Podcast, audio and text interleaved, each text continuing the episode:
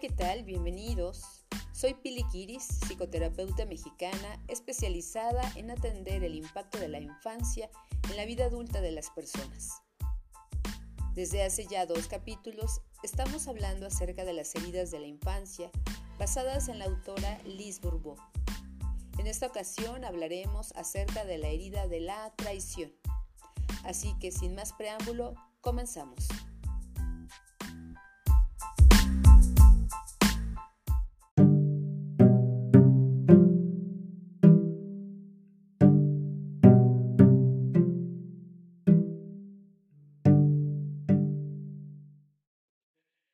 La herida de la traición comienza aproximadamente entre los 2 y los 4 años, que es más o menos la edad en la que un pequeño o una niña comienzan a ver las diferencias entre su propio sexo y el sexo de otras personas.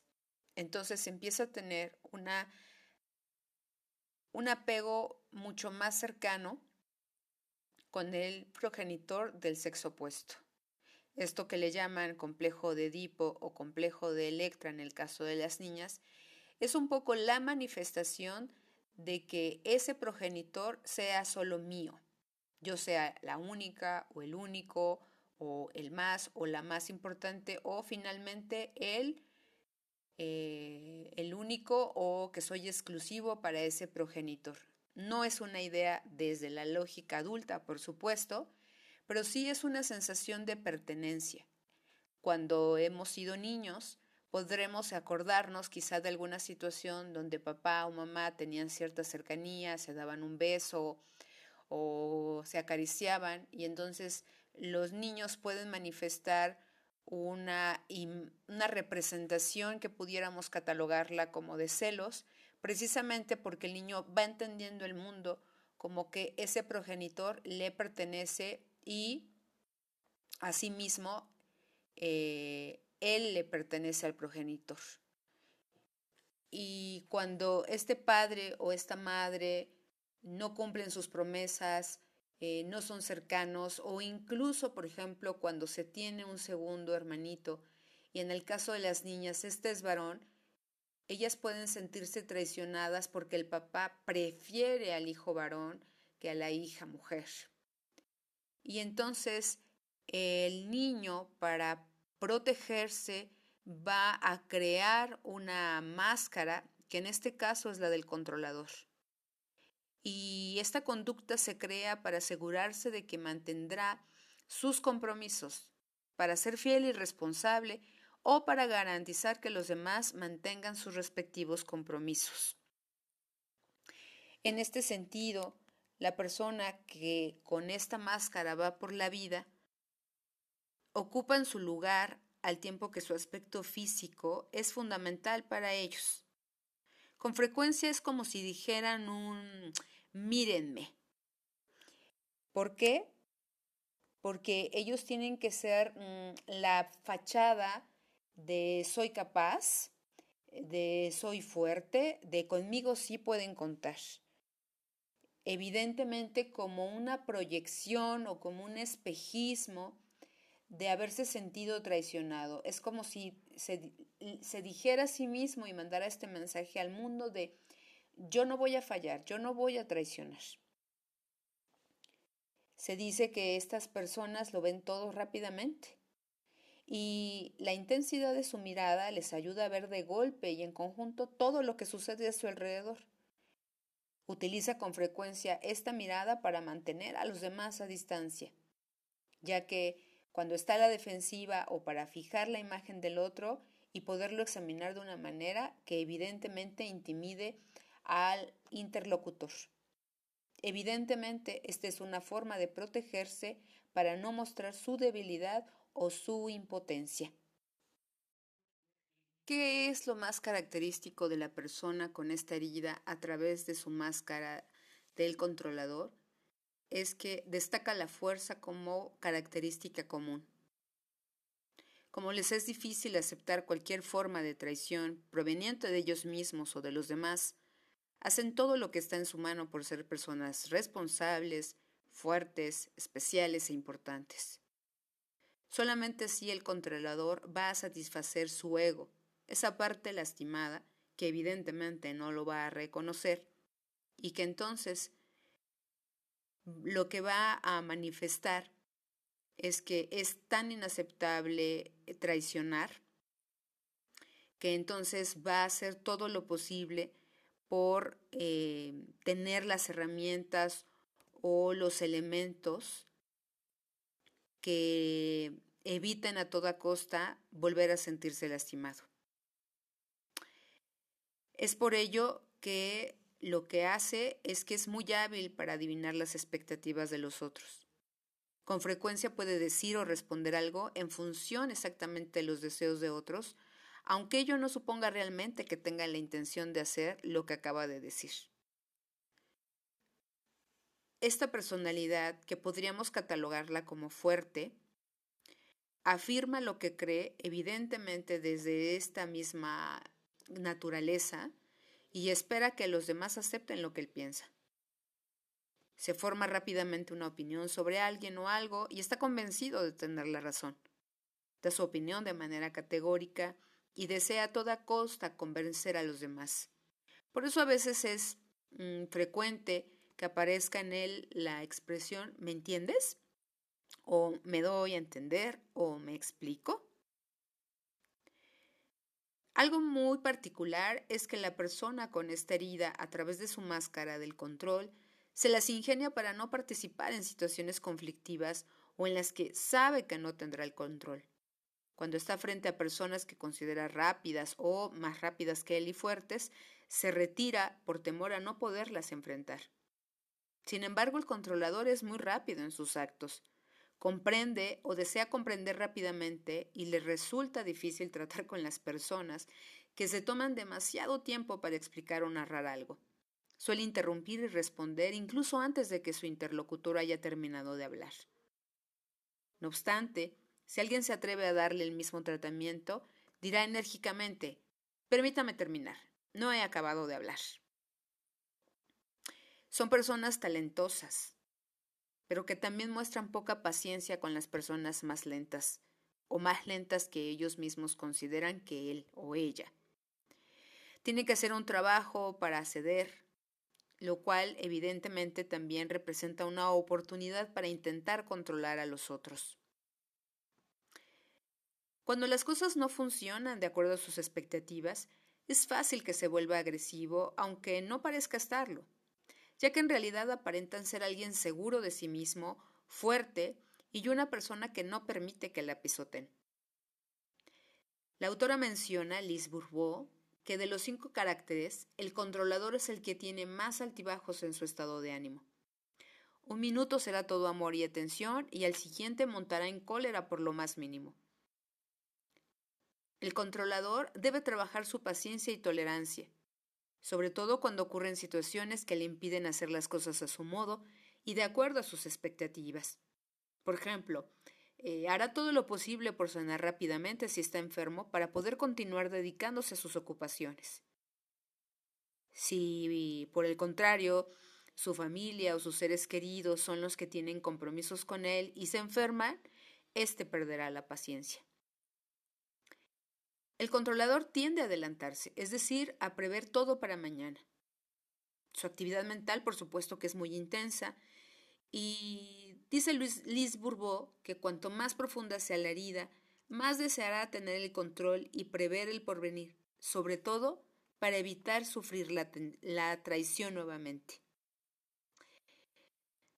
El controlador quiere garantizar que tendrá control sobre todo. No le gusta retrasarse, por ejemplo, y no puede soportar a las personas que lo hacen. Se impacienta si se termina un trabajo con retraso o cuando alguien le promete un trabajo y lo entrega tarde, éste se desespera.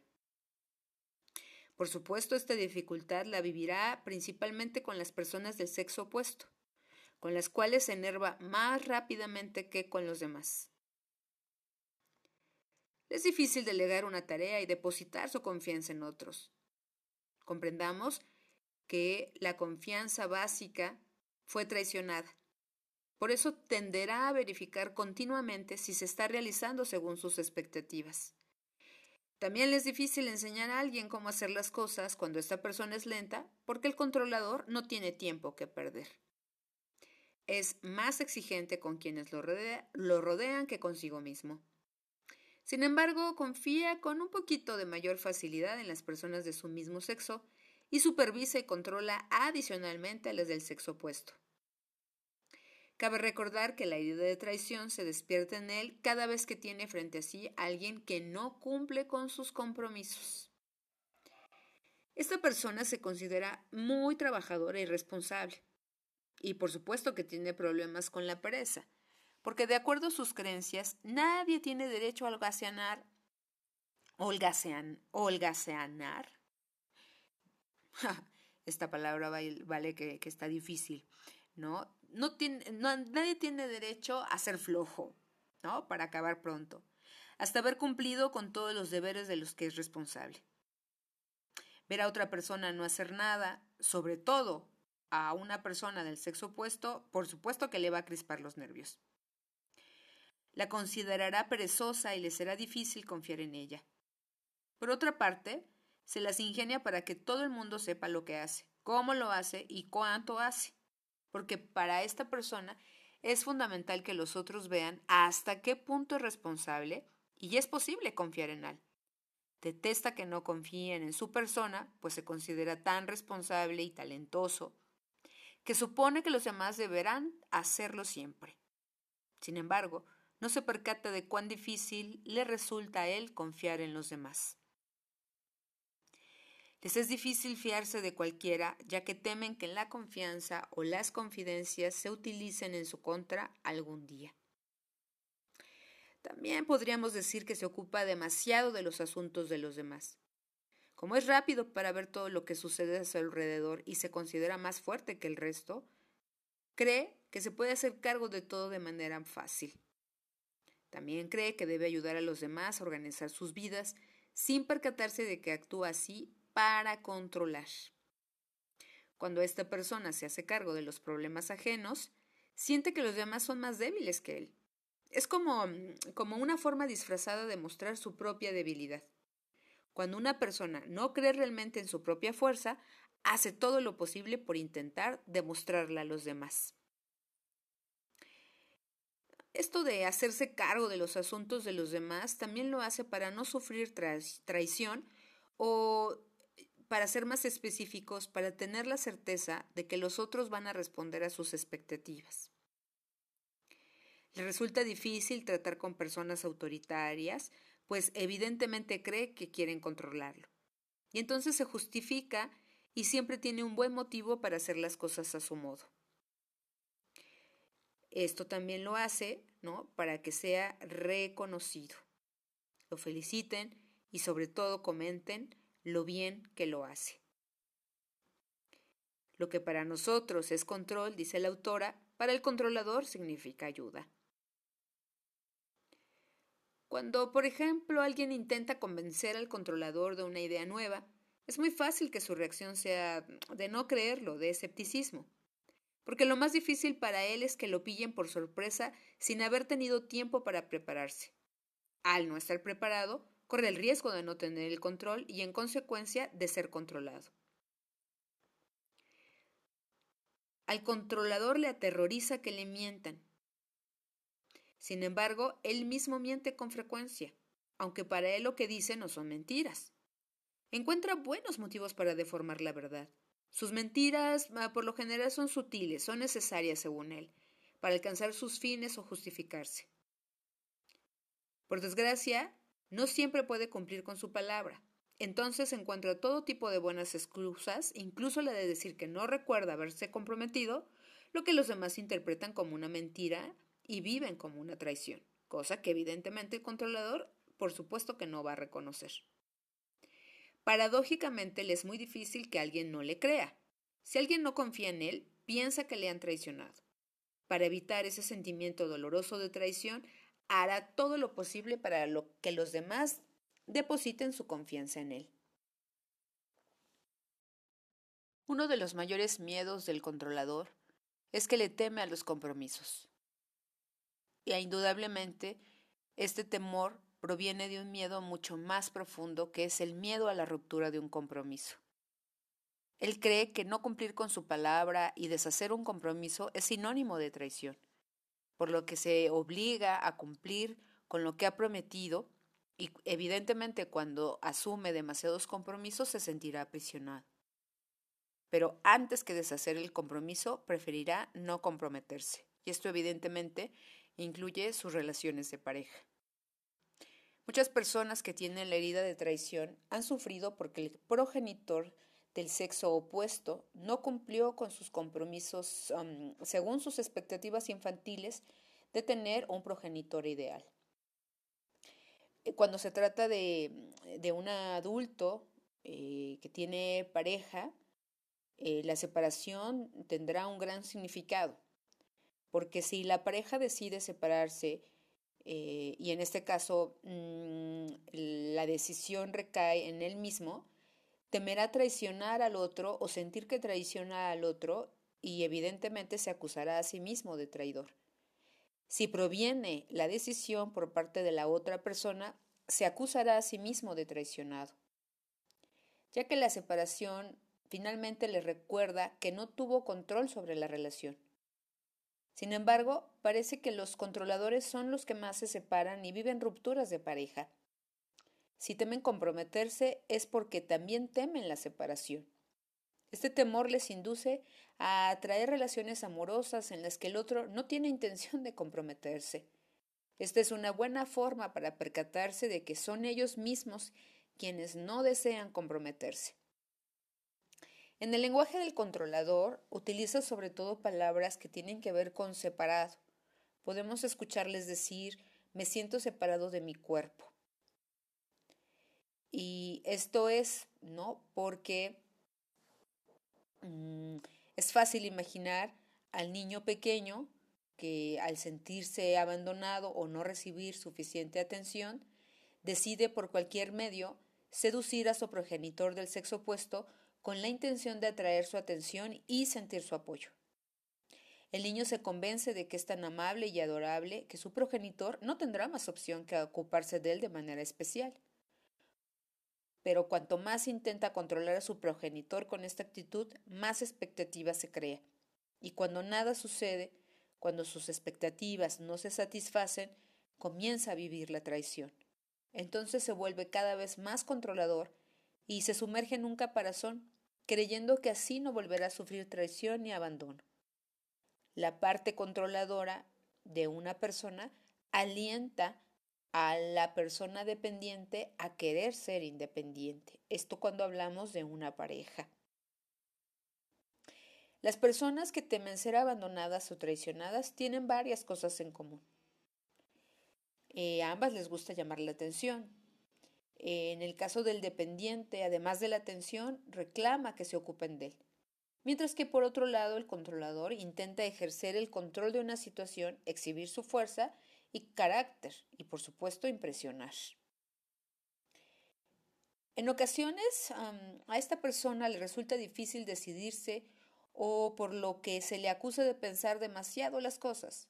Cuando está seguro de sí mismo sobre todo, de tener el control de la situación, no existe dificultad alguna para decidirse.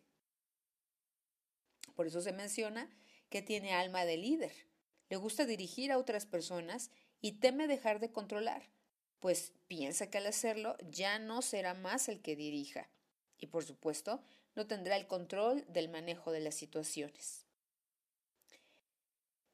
Para una persona con esta herida de traición, recibir una negativa significa ser traicionado. A veces no se da cuenta del número de veces en que niega a los demás y los elimina de su vida. No da otra oportunidad a quienes hayan perdido su confianza y con frecuencia no querrá ni siquiera dirigirles la palabra.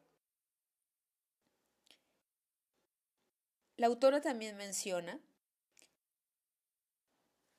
que cuanto más profunda sea la herida de traición, más significará que la persona traiciona a los demás o se traiciona a sí mismo al no confiar y al no cumplir consigo mismo sus propias promesas.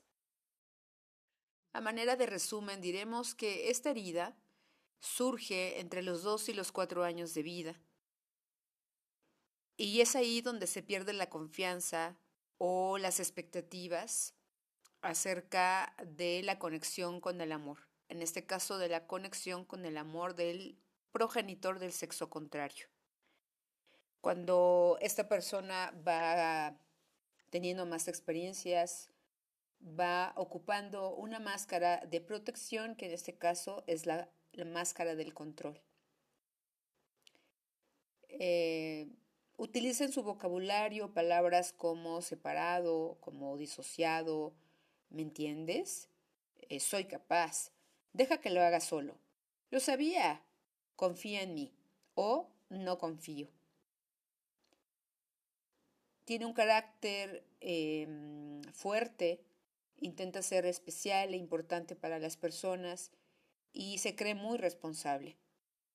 En ocasiones no cumple sus compromisos y sus promesas o para cumplirnos tiene que esforzarse.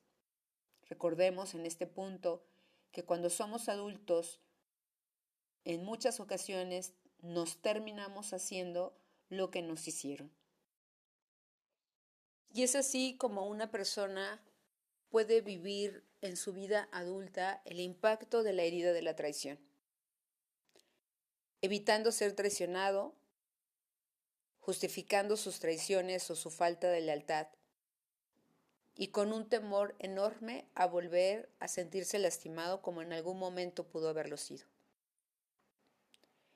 El compromiso con nosotros en la vida adulta es exactamente observar qué historias de nuestro pasado siguen resonando en nuestros vínculos, en nuestras relaciones, en nuestros ámbitos. Y de ahí entonces encontrar aquella o aquellas heridas que aún sigan impactando de manera significativa y negativa en nuestro acontecer.